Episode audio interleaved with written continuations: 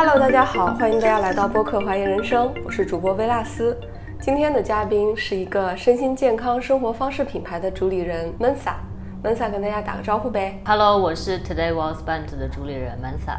Mensa 当时为什么想到给这个品牌起名叫 Today Well Spent？当然想这个名字想了很久，反正也是突然有的一个灵感吧，然后就觉得我们其实目标都是很远大的，但是你要达到这些目标，不管是为你自己的个人成长，还是说你想要改变世界，你都得从最小的 building blocks 最小的单位做起。那其实我觉得最小的单位对我们来说就是今天，就是当下的每一天。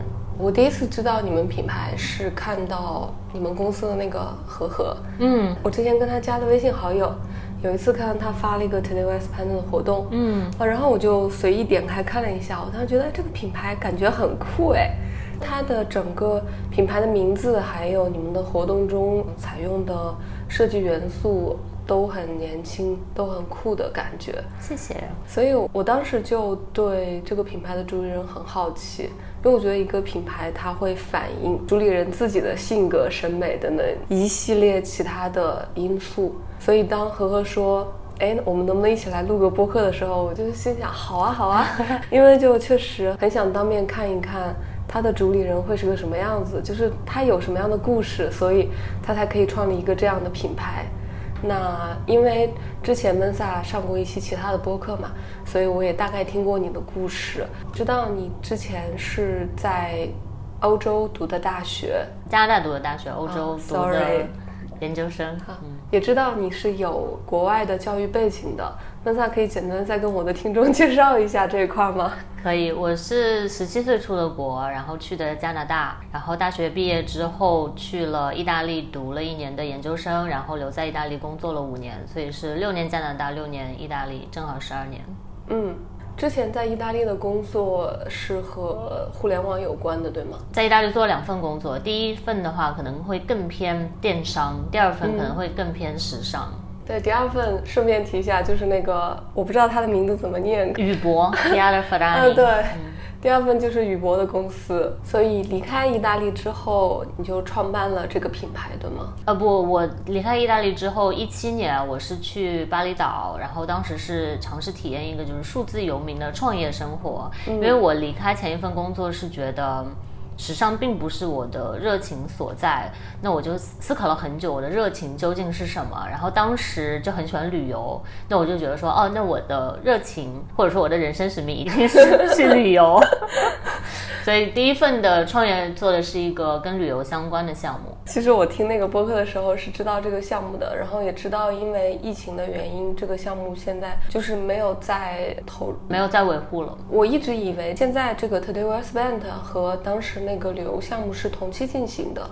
嗯，也算，因为我其实是一七年开始做那个 The Travel Brief 旅游的项目，然后我们一七年底的时候，或者说一七年的下半年，我一直都在看跟身心健康相关的一些东西，嗯然后在跟朋友互相沟通交流的过程当中，觉得就是缺乏一个工具，所以说我们其实在一八年底，就是经历了一年半的一个。自我探索和累积的过程，一八年底开始做了我们的第一个产品，然后一九年就正式的开始在香港以及海外销售。嗯，为什么那个时候就开始看一些身心健康相关的东西呢？嗯，这就要感谢巴厘岛特殊的能量了。其实我在意大利的时候，身边有一些可能会关注心灵方面东西的朋友，然后当时我就觉得，嗯，他们挺奇怪的，可能抽多了东西吧。但 但是后来，就是我现在回头去想，我意识到一个事情，就是其实他们在我的认知范围内播下了一个。就是一个一个的种子对，可能当时的我并没有做好准备去浇灌它们，但那个种子就是在那儿。当我换了一个环境的时候，我可能会有一些新的认识新的朋友，或者是得到一些新的讯息，然后哎就就连上了。所以我觉得巴厘岛给我带来的就是这么一个浇灌的过程，或者说启蒙的过程。我在那边认识了一些在那边长时间生活的一些数字游民，然后他们是。非常懂得如何把工作和生活完美的融合在一起，不一定是百分之五十、百分之五十的这么一个对等或者平衡关系，但工作和生活它是不冲突的。我觉得那是一个现代人非常值得去拥有的这么一种状态。所以他们的这个方式，我觉得更多的是因为他们在乎他们内心的感受、自己的身体的感受，也就是说我们所说的这个身心健康，然后通过身心健康来帮助他们在工作上可以变得更加。的高效呃，我不知道你有没有听过那个 Tim Ferriss 有一个四小时工作，一周工作四小时，对吗？对对对对对，就老实说啊，我觉得这是不现实的，就是对现代大部分人来说。但是他为什么可以往那个方向去发展？是因为他的工作非常的高效，或者是他的工作方法非常好。那我觉得这一点的话，对我们现代人来说是非常重要的。那他。留下来的更多的时间，不是说去打游戏或者是浪费生命吧？他会去学各种各样不同的语言，去学 Tango 不同的舞蹈，去探索人生更多可能性。我觉得这样的人生是一个比较丰富和完整的人生，也是我个人非常希望拥有的人生。嗯，我对你在巴厘岛的参加的那个数字游民社团特别感兴趣。你到底是在里边遇到了什么神奇的人物，会给你带来这么大的认知上面的影响？我觉得很重要的一点是，他们没有给我灌输知识点，而是在你跟他们的沟通过程当中，你发现他的这个整个的状态和能量，你是可以感受到的。然后你会觉得，哇，这真的是一个非常棒的状态，我也想拥有那样的状态。然后你才会去。跟他去聊研究，说，哎，你的日常习惯是什么？你平时看哪些东西？就比如说，我有一个朋友，我觉得他是一个非常有灵性的人，但是他又非常的 pragmatic，就是他不是只天天就是飘在天上那种人，他也是在地上干活的。然后他就会去让我看一个油管的 channel，叫做 Spiritual Science，啊，我觉得他对我人生的改变真的非常非常的大，因为他让我知道，就是灵性的东西，当他。可以用科学的语言去解释的时候，会更容易被我像我这样可能就是比较习惯理性思维的人去接受和理解。然后你站在科学的角度，或者说站在科学的这个基础上再去探索灵性，你就会更扎实，你就不容易被带偏，或者说被骗，或者说会觉得更安全。对。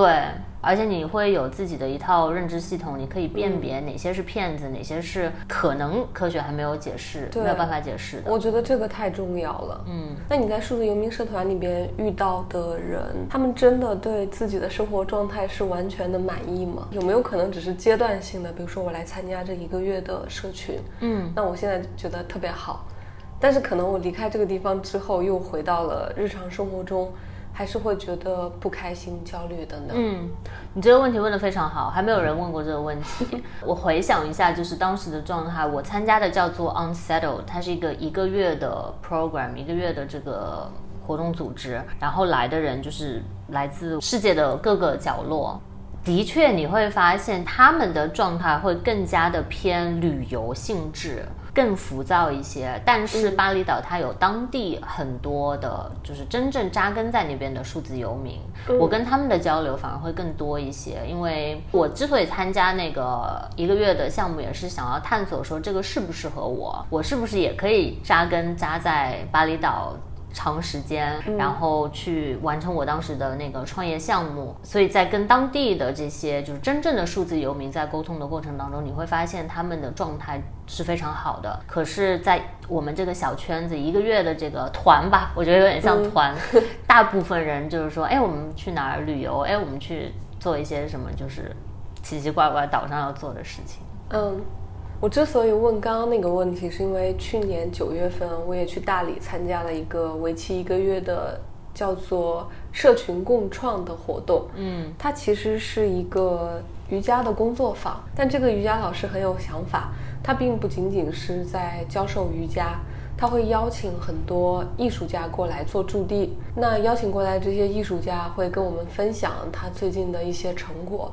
这些艺术家里边有做数字媒体的。呃，有，就是舞蹈艺术家，嗯，也有画画的，也有做装置艺术的。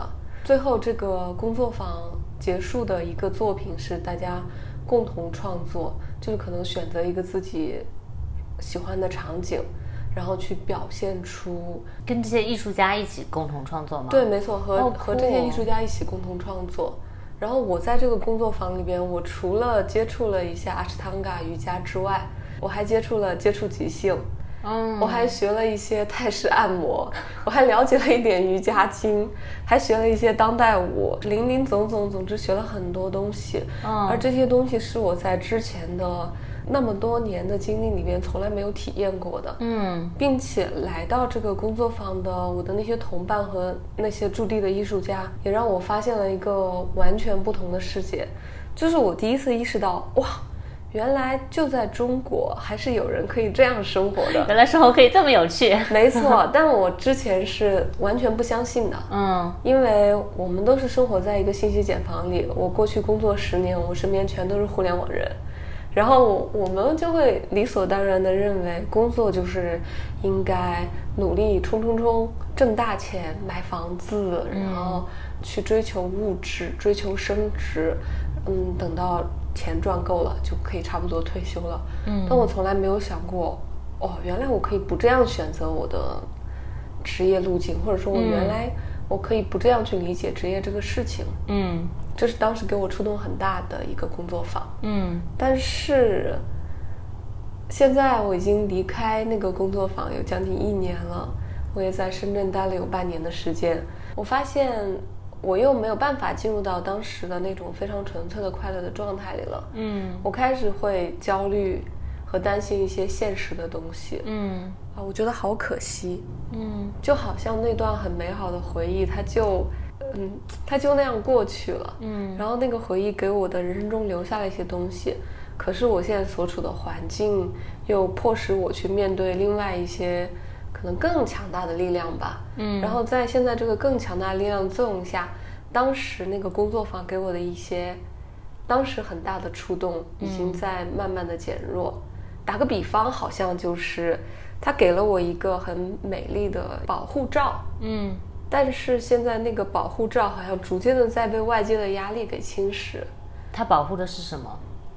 它保护了我自由快乐的一种心态，嗯但这种心态，我觉得在我回到深圳之后，再慢慢失去。嗯。而且这是个很有趣的事情。那我反过来采访你，嗯，你觉得就是现阶段，我们讲长远的，现阶段你的想要达到的状态，或者说想要得到达到的目标是什么？我希望自己可以开心，那你为什么会选择回到深圳？因为我家人在深圳。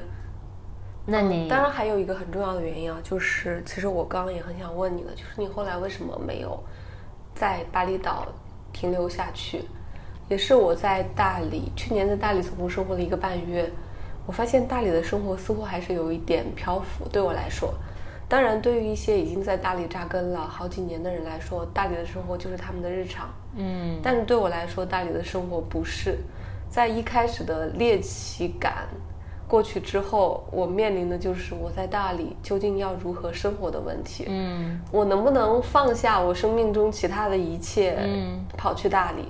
我的答案是不能，嗯所以我还是回到深圳了。嗯，我觉得跟你的想法有点像吧。你是独生子女吗？哦对我我也是独生子女。然后当时的计划，首先是为什么没有留在巴厘岛？因为我非常清醒的意识到，我就是一个都市人，我挺喜欢一个月的这种，我称它为真的就是度假式工作。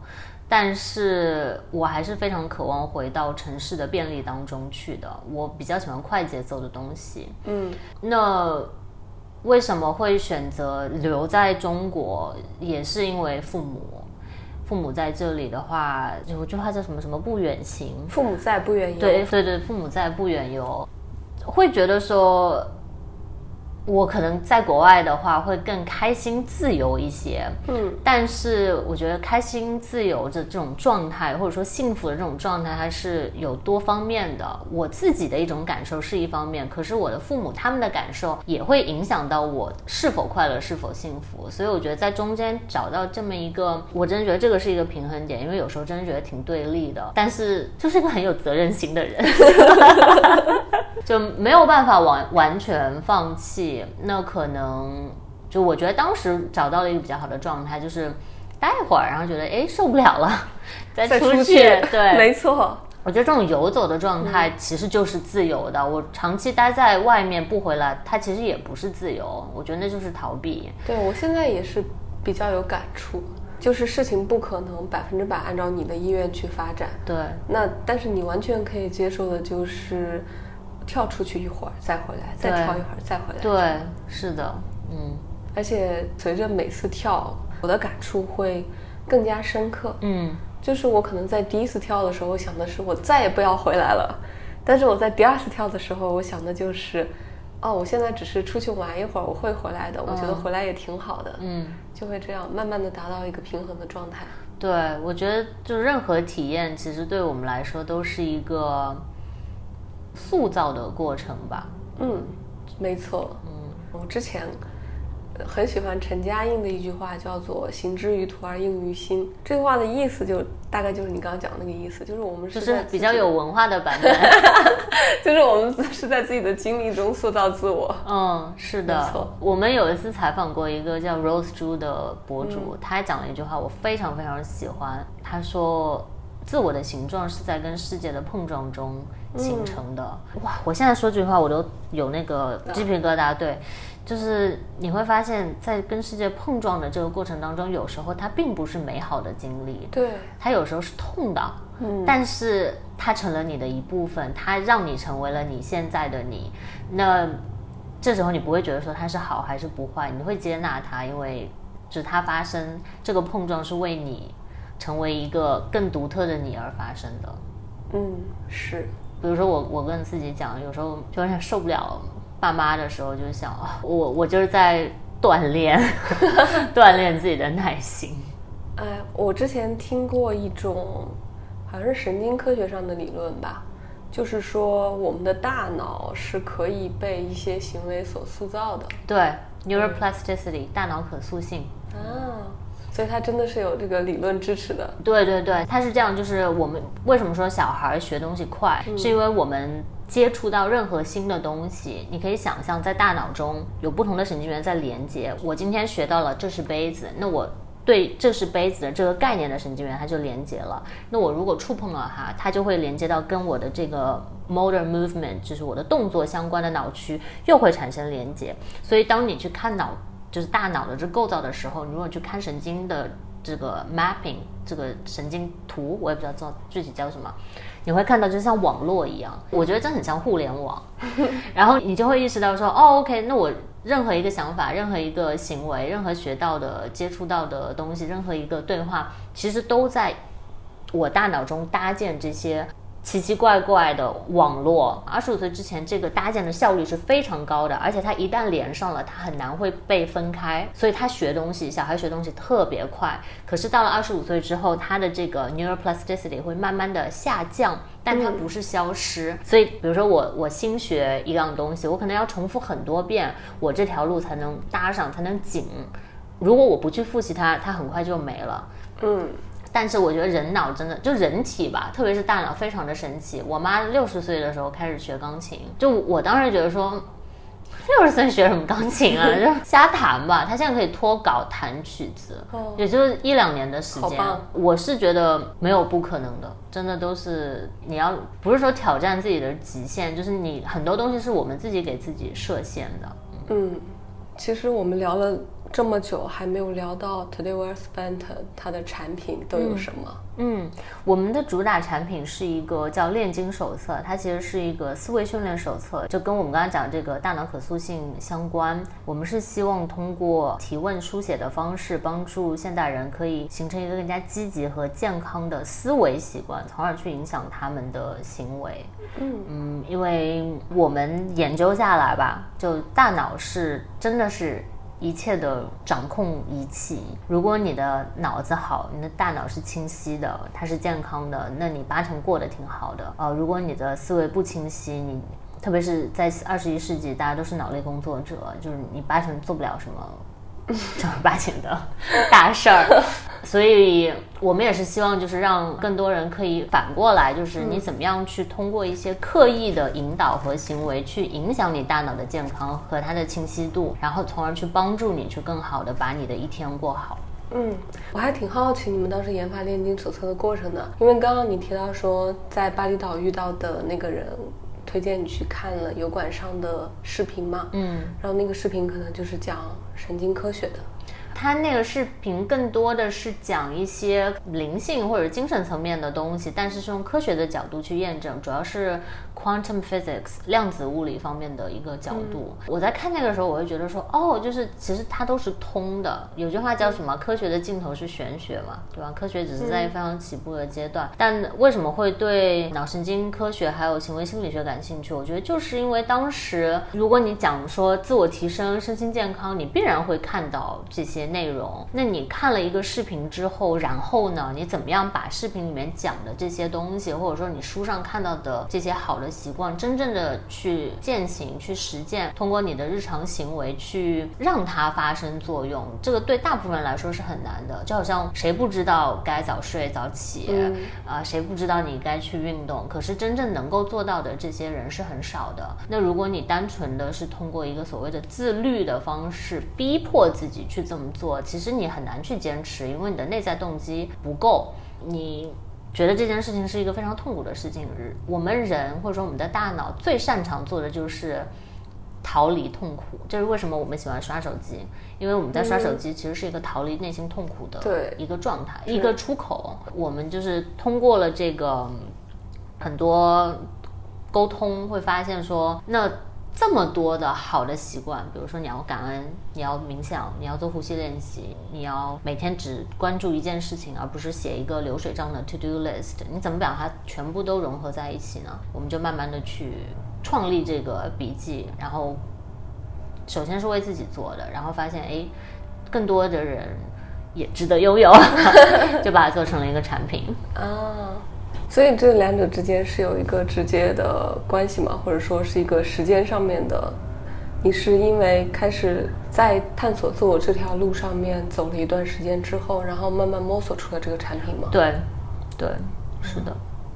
说实话，我觉得真的好厉害，因为我也在 我的博客也是在嗯，在讨论关于怀孕人生的话题。嗯，所以我其实探索这个问题也探索了。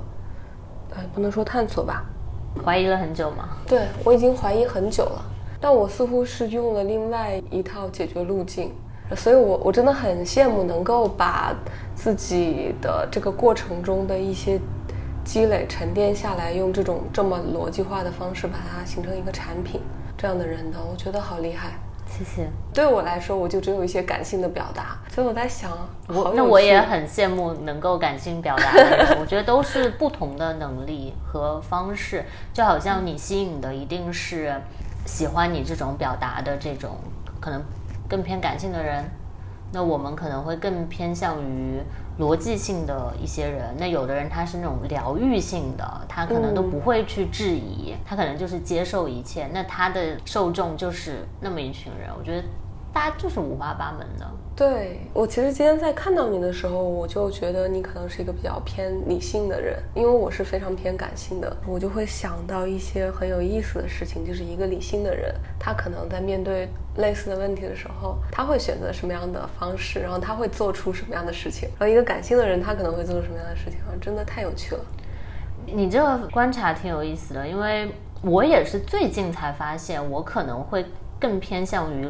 理性，我从小我觉得我是一个非常感性的人，但最近发现我没有以前那么感性了，所以我觉得还是要回到就是我们刚刚说的大脑可塑性，我觉得它一定是可以被练习的，不是说一个比另外一个好，但真的是你的整体的这个状态，你的思维方式是可以被塑造、被影响的。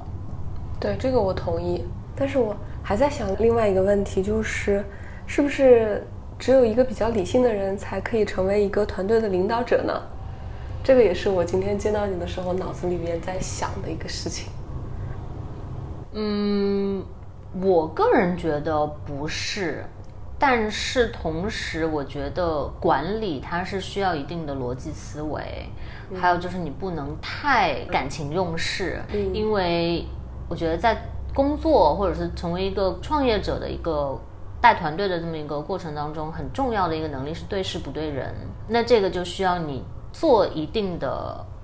分离就是什么是人，什么是事。那在做事的时候，就得逻辑性比较强，理性的去做事。然后在跟团队就是以私下的关系相处的时候，仍然还是可以。就是保持一个人和人正常的对等的这么一个关系，我个人觉得这是我做的还可以的一个地方，但是这一定是局限于我现在团队比较小。如果一旦我的团队变得很大，那我觉得我这套是行不通的。看你刚刚的表述，我就觉得你确实还是比较理性，想的比较多。平时会，因为我喜欢写，就是想什么要把它写下来。你在写的这个过程当中，你会动用你的这个逻辑思维的。这个脑区，嗯，那时间长了，你可能就会更容易去有一个比较逻辑性的东西去梳理你的这个思维。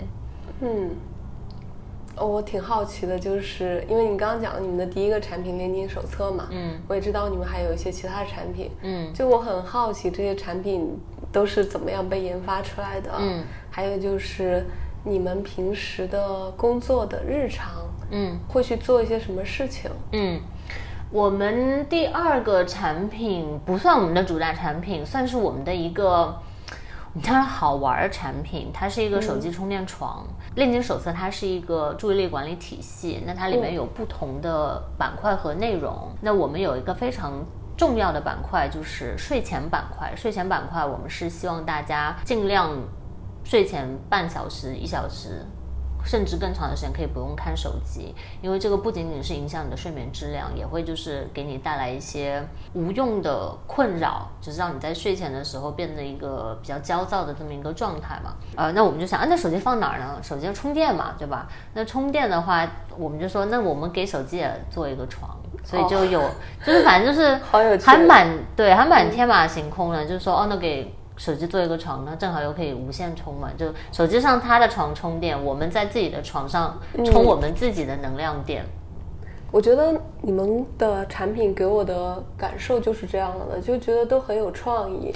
然后这个也是真的最吸引我的地方，我特别想知道这些创意是怎么产生的。那个产品其实打磨了很久，但是我觉得就是灵光一现的时候。把它抓住了，因为其实有很多这种天马行空的 ideas，但不一定每个都是可行的。所以我觉得，可能我们比较擅长的事情就是，当一个灵光出现的时候，会去分析它，去想象它。它大概可以成为什么样的一个样子？然后你大概想的，就是你能往后想想了，嗯，那你就觉得，哎，这好像是可行的，然后再去真正的去分析它。呃，也有很多 ideas，就当时想的时候觉得挺好的，然后开始执行的时候发现好像不行。比如说，我们去年花了很长的一段时间去研发一一款桌游，这款桌游是帮助大家可以睡得更好。就想的时候觉得说，对啊，我们就通过游戏的方式让大家来 get 这些。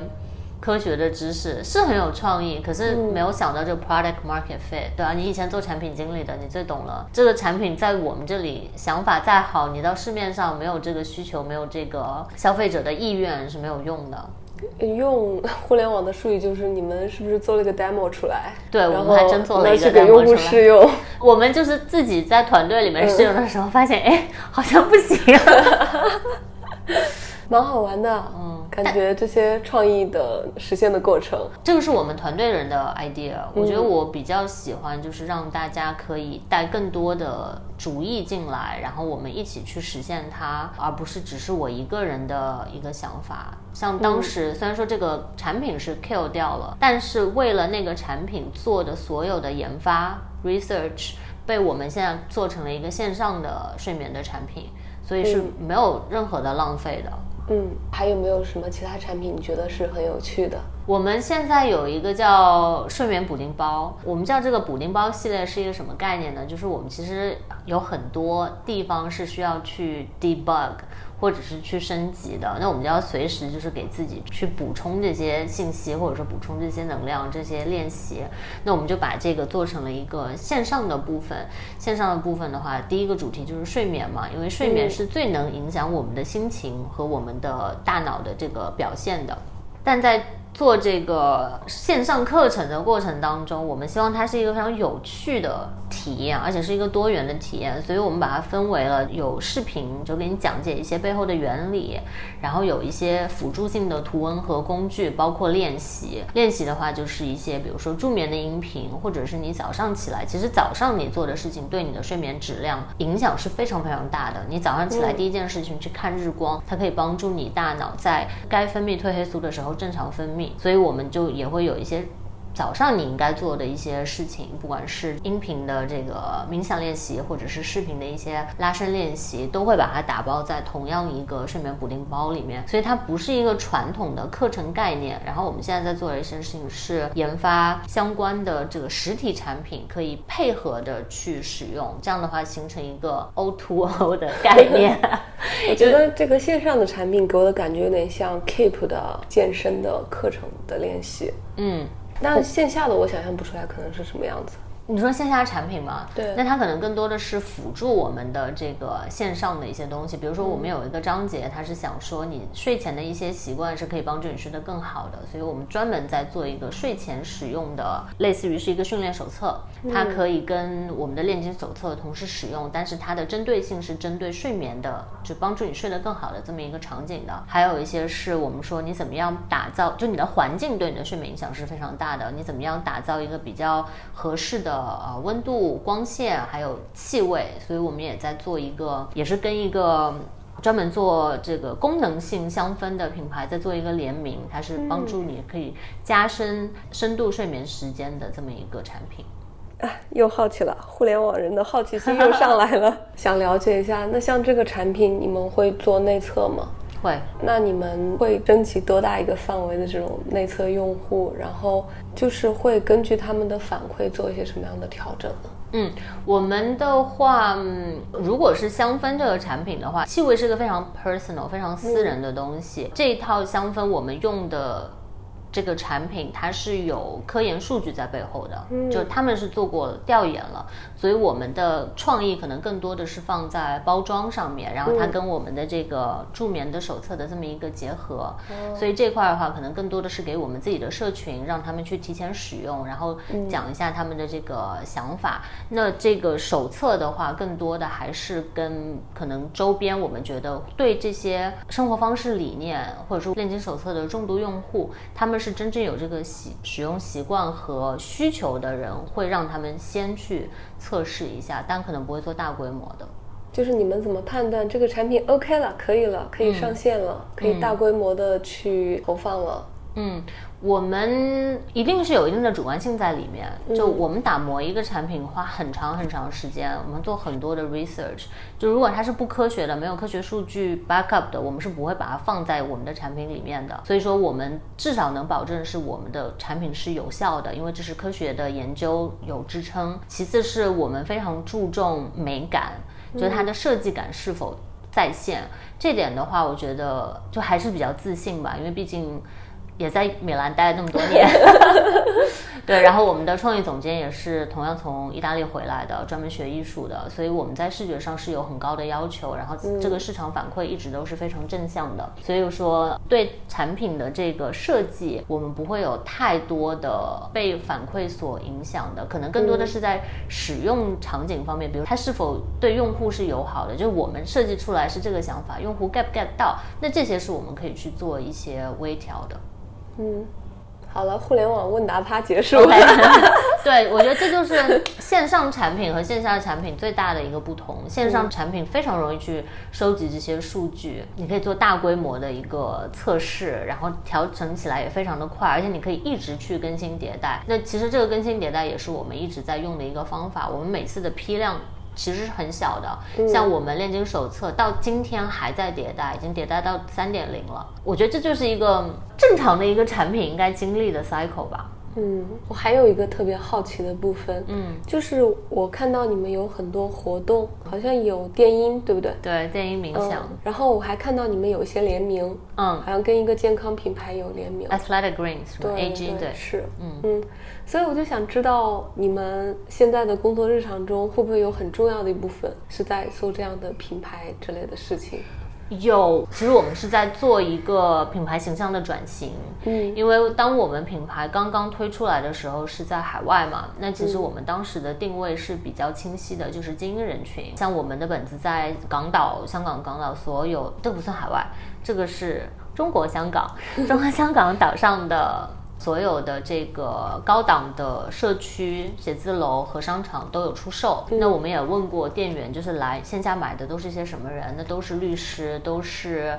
Bankers 就是这个做投行的这些高压需要动脑、对自己非常有要求的人。我们海外大部分的用户都是这么样的一个画像。可是再回来到内地和国内来做的时候，就会发现我们的用户非常非常的年轻啊。我觉得可能是因为我们刚开始做内容的时候，嗯，首先是为什么做内容？因为我们在国外直接出的是产品，没有做内容。大家有了这个基础的认知，他打开我们的产品，立即就知道这个。本子是用来干什么的？它是否需要？不需要我们过多的去营销。可是到国内的时候，发现就是大家可能在身心健康这一块的认知还处在比较初期的一个阶段。像冥想这些东西，也是最近几年才开始真正的所谓的火起来嘛。那我们就花了大量的时间去做公众号的内容，去解释我们设计背后的这些。我刚刚说脑神经学、神经行行为心理学、积极心理学，它的原理究竟是什么？为什么我感恩的时候可以帮助我去形成一个更加积极？的思维方式啊，为什么我每天就要求自己只把。注意力放在最重要的一件事情上，而不是尝试做很多事情，因为我们大脑同一时间就只能关注一件事情，就只能做一件事情，这些都是非常科学的一些理论。但如果你不知道的话，它就会变成一个非常虚的东西。所以我们就开始做内容去宣传这些理念。可是做着做着就发现两个问题：第一个问题是我们用的，就当创业团队嘛，用的就是实习生，实习生的年纪非常小，对，那做出来的视觉就会更偏非常年轻，非常年轻化。嗯，呃，我觉得没有可能写出来。来的内容和文字也是会比较适合，会有一些些稚嫩。然后还有第二个问题，就是大家以为我们是一个自媒体号，就专门只做内容，甚至有人有一段时间在我们什么生活方式的果壳，因为我们很少用我们的内容去推自己的产品。嗯，其实内容是服务于产品的嘛。对，所以这个的话就是最近在做的一些调整。那我在我们跟比如说像 AG 这些品牌合作的时候，我们其实是哇，跟 AG 真的是非常非常有共鸣。我看过他们一篇宣传他们的这个品牌，如果你把 AG 两个字换掉，把营养学换成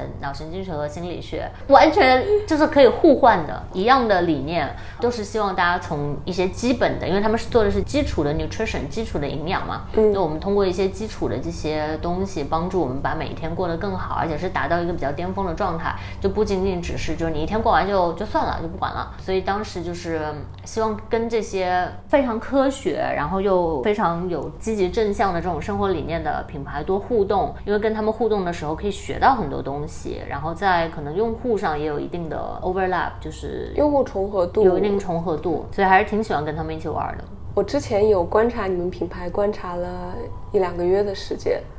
然后我觉得这个品牌传达的调性还是蛮清晰的。就是我看到 Today We Spend 的时候，我会联想到一些关键词，例如自律、成长，但还有一些更年轻的关键词，就是你们所做的这种电音派对啊，然后和 AG 的这种合作所带给我的就是健康向上、年轻、潮流、酷，不拉不拉不拉，就一系列的。所以我就觉得这个品牌是有魅力的。谢谢。嗯，那还想问的就是，在你们现在这个阶段，呃，你会有关于品牌或者说关于产品方面的一些焦虑吗？会有。我觉得从产品出发，我们研发产品的速度非常的慢。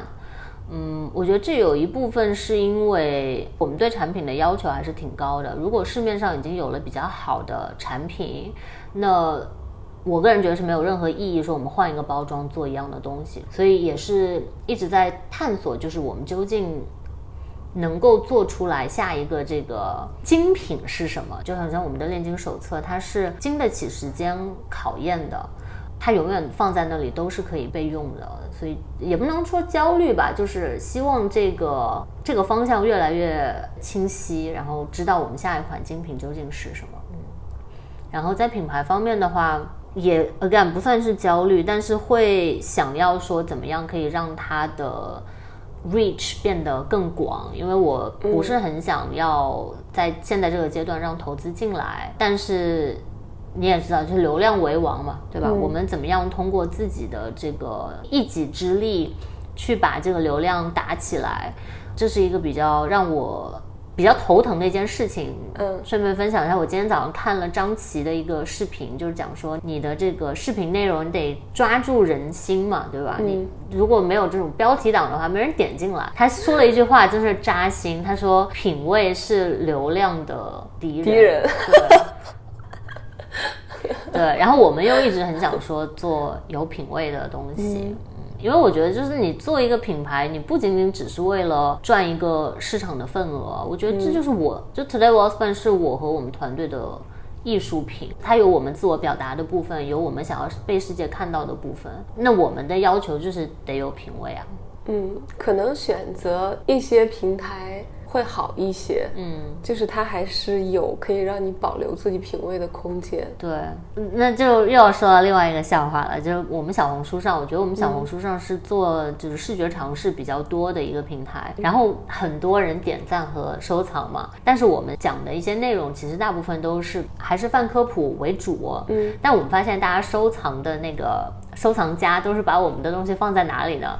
设计，平面设计。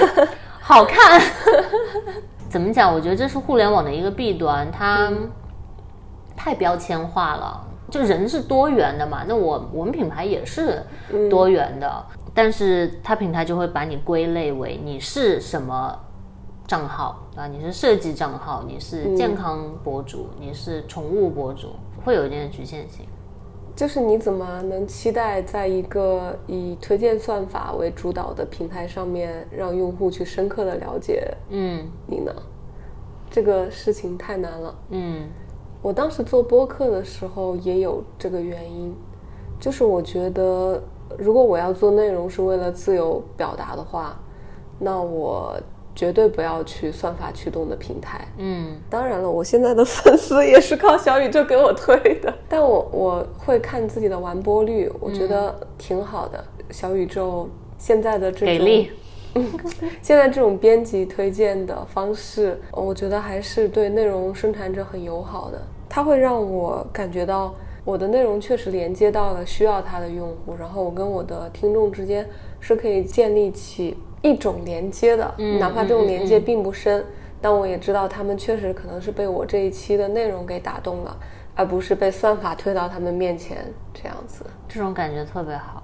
对，看到你们品牌的时候，我会很好奇、很感兴趣，就是我好像能从你们的表达的这种外在的内容形式上面，能够看到你们背后也是有类似的这样的心理的。是。自我表达是一部分，但是表达的，特别我觉得对我们来说，表达终极目的是为了影响。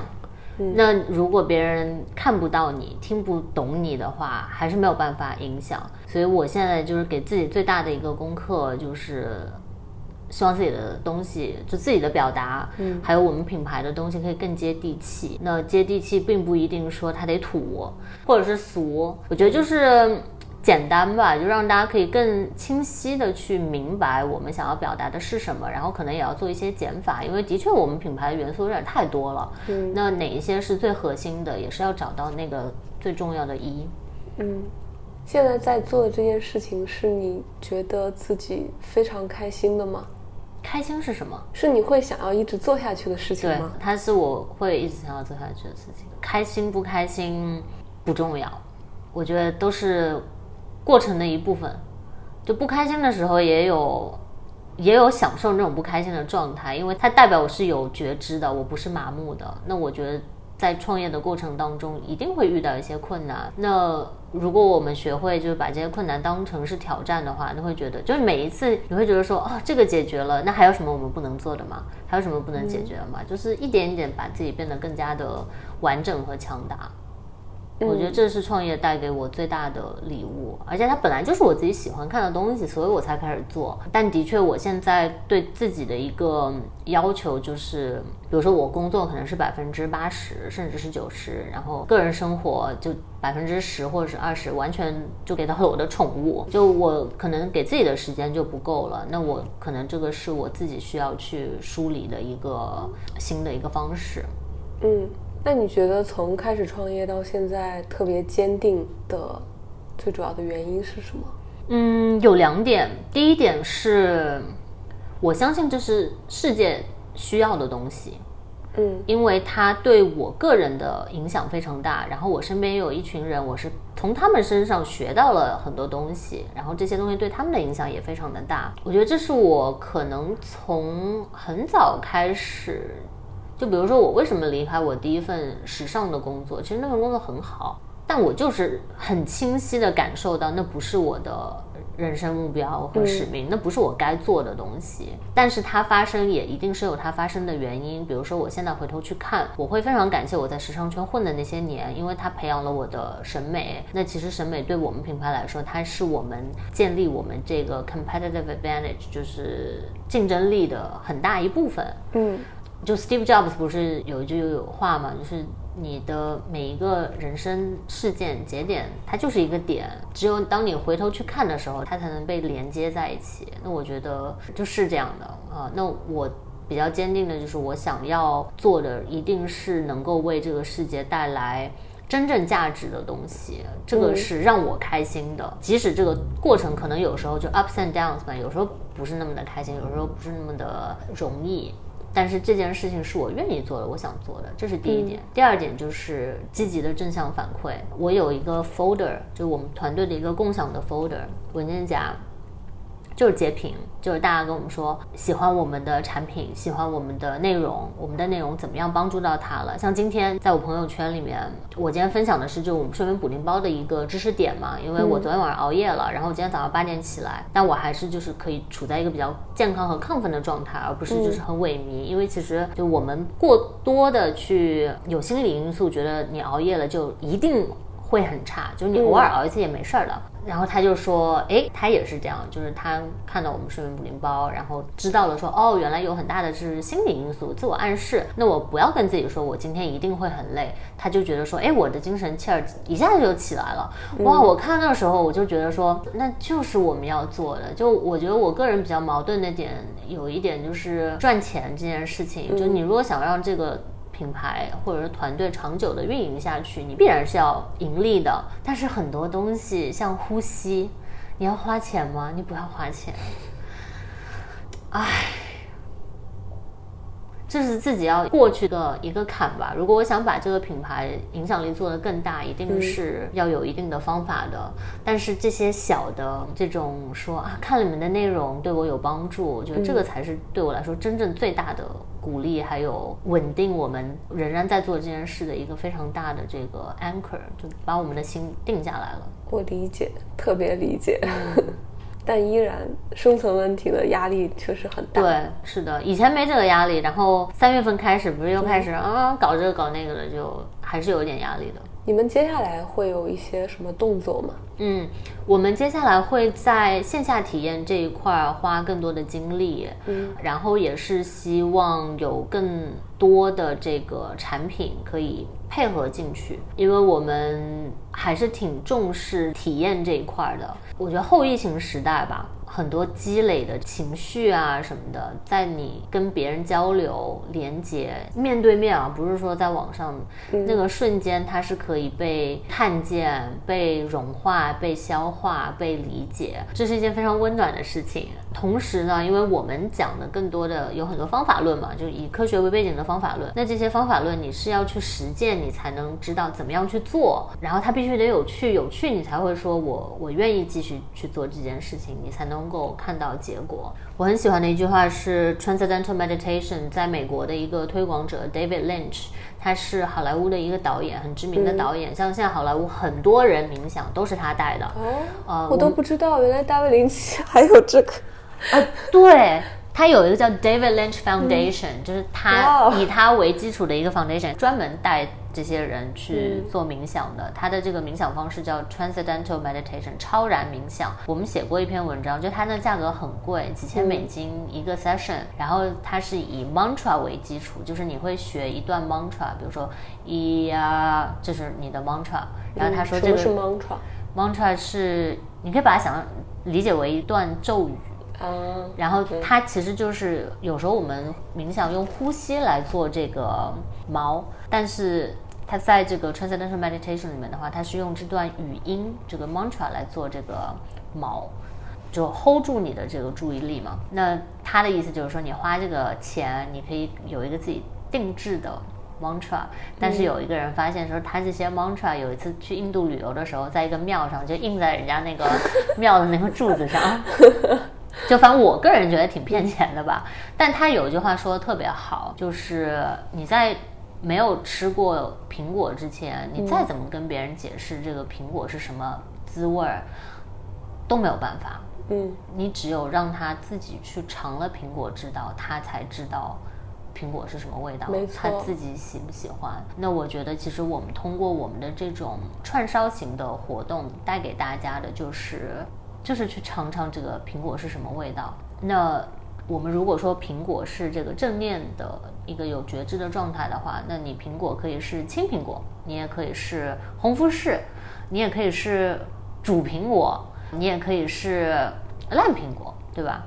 那我们为什么做电影冥想？就是因为其实主流冥想嘛，或者说传统冥想已经有很多人了解了，但就是有一部分人他可能不是很喜欢那种太过禅或者太过静的感觉。那这些人难道就不配拥有正念的状态吗？并不是，他们可以通过在听电音的时候达到正念的状态，他们可以在冲浪的时候达到正念的状态，这些都是可以的。那我们可能更多的是想要为这些人去带来一些有。首先是科学基础，其次是它就是比较潮流、比较有趣。那跟 David Lynch，我觉得可能会有一点点异曲同工之妙的一点是，他为什么把价格定那么贵？就我刚刚说的就搞笑了啊，他不是为了骗钱，因为他想要让愿意付这个钱的人也能够尝到这个苹果。那愿意付这些钱的这些好莱坞明星，或者说像 Ray Dalio 这种人。他可能不会去一个印度的一个十美元庙里是不是？印度的一个庙里，或者是花个十美金，就是 donation base 的这种线下活动，他们自己有自己的圈子，有自己的 status 在那里。其实是一个客户的定位的对问题了。对，是的，产品经理思维又再现了。好期待你们的电音冥想啊！因为我没有参加过电音冥想嘛，我想知道是不是会有一个 DJ。如果那个是电音冥想的主题的话，会有 DJ 在场。像我们现在主打的一个活动叫 TWS Flow，然后它是从早上到晚上把一天不同的节奏、不同的场景全部用音乐模拟出来。就比如说你早上起来的时候，可能就是一个非常充满这种 uprising，就是充满希望的这种积极的这种音乐，但是它节奏仍然是很慢的。可是你到了上班的这个过程，或者说工作的这个过程，它的节奏就会变，可能会变得比较紧张，有 beats，节奏会比较快。那你下班了的时候，它又是一个比较放荡不羁的这种自由的感觉，有点像可能在大理的感觉。哦然后你到睡前呢，又是一个比较缓慢的要助眠的这么一种节奏。所以说，在这些不同的节点，其实都是有一些。练习可以帮助我们更好的去调节我们的身心状态。我们主打的一些理念就是这些是你日常生活中都可以用的。你在通勤的路上，你就可以去冥想，你不用去庙里，不用去山里，任何一个时刻，只要你愿意，只要你还在呼吸，你都可以去找到这种正念、专注且松弛的状态。我觉得这个概念还挺好的，因为我觉得在普通人的认知里边，正念和冥想是一个门槛挺高的事情。，对，嗯，但是就一旦能够让大家意识到这件事情随时随地都可以进行，那我觉得这是对用户心智的一个哦很大的一个突破。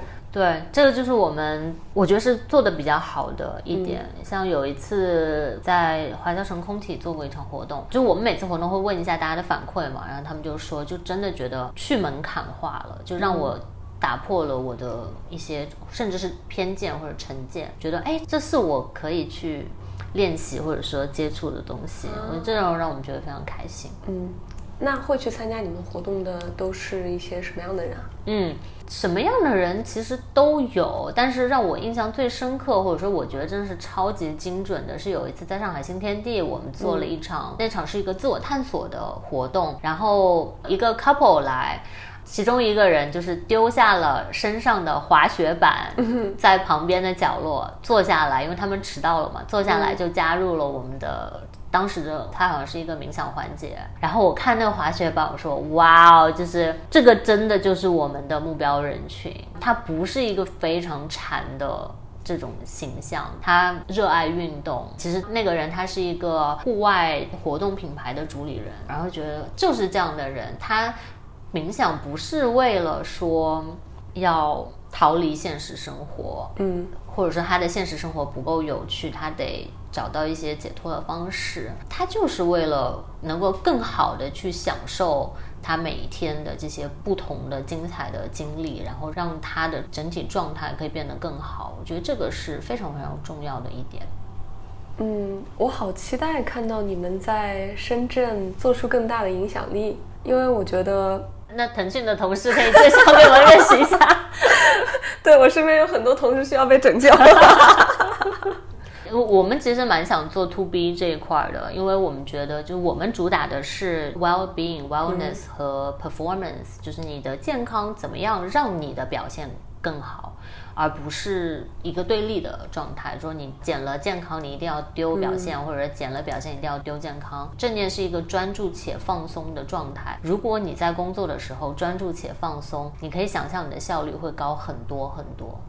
嗯，是的，因为深圳人都是要效率的嘛，是不是？是，深圳这个城市需要一点轻松愉悦的氛围。对。真的，我我也感觉到，就是你刚刚说回到这个城市，会有一种被这个城市，不管是它磁场，或者是能量场，还是说就大家的这么状态，肯定都是互相影响的。你说我们女性来个例假都互相影响，对对对，都互相影响，这个是是没有办法就毋庸置疑的。那大部分的人，如果他都处在一个非常紧绷的状态，你也很难开心起来。就好像我说，我个人非常喜欢的一句话，分享给你，叫英文是 "We're responsible for each other." 是我们对互相的精神状态是有责任的。就假设我现在走在路上，我苦着一张脸，嗯，你迎面看着我，你会觉得什么样的情感啊？你肯定也会觉得说不是那么的开心。但如果我现在走在路上，我是笑的，嗯，甚至是我穿了一件非常明亮好看的衣服，那你看着我，你也会开心。我觉得这就是就人在这个社会里面，就我们自己开心是基础，但是你的能量一定是会互相影响的。没错，所以就是想要改变自己的生活环境，你就不得不去影响你周围的其他人。这就回到了最开始的时候就讲到的那个平衡的问题。可能人还是社交动物吧，所以我们必须要给自己制造一个。好的小生态，对，真的，嗯，觉得想要改变环境，一定是改变自己，然后去影响环境。对，嗯，其实我刚来深圳的时候，我非常不喜欢深圳，嗯，如果让我选择的话，我会选择生活在上海，嗯，但是我朋友跟我说过一句话，就他说你为什么不喜欢深圳？我说深圳我找不到同频人。大家生活方式好像跟我不大一样，就大家在乎的东西跟我也不大一样。然后他说：“那你为什么不去创造你自己的这个圈子呢？”然后我当时就觉得还蛮醍醐灌顶的，就是我们一直在找圈子融入进去，但我们忘记了，其实我们是有能力去创造一个圈子的，不管它大小。两个人，两个人也算是个圈子吧，对吧？对。啊，我觉得这句话太棒了，就是要做这件事情。不能让我接下来在深圳的时光过得不开心啊！对，所以看到像 Today West Band 这样的品牌在深圳出现，我还是蛮开心的。谢谢谢谢。我觉得深圳的好像在变得越来越潮，也越来越有生活气息了。这是我最近两三年里边强烈感受到的。是，我觉得这是要感谢疫情的一点，因为疫情真的就是强迫大家停下来，尤其是深圳，很多人周六还上班呢。嗯，停下来是什么概念？没有停下来的概念。可是你突然居家那么长时间，你被迫停下来的时候，你就会开始有一些工作以外的思考。我觉得深圳有一部分年轻人是用工作在麻痹自己的，他不想去想这些东西。可是当你不得不去想的时候，你就会发现你还是需要有一个解决方案的。是，所以衷心的希望很多年轻人能够从你们的品牌中得到快乐。谢谢，谢谢，谢谢。嗯，好啊，那我们今天就聊到这里了。好的，再次谢谢曼萨。谢谢小鱼，好的，大家我们下次再见，拜拜。拜拜。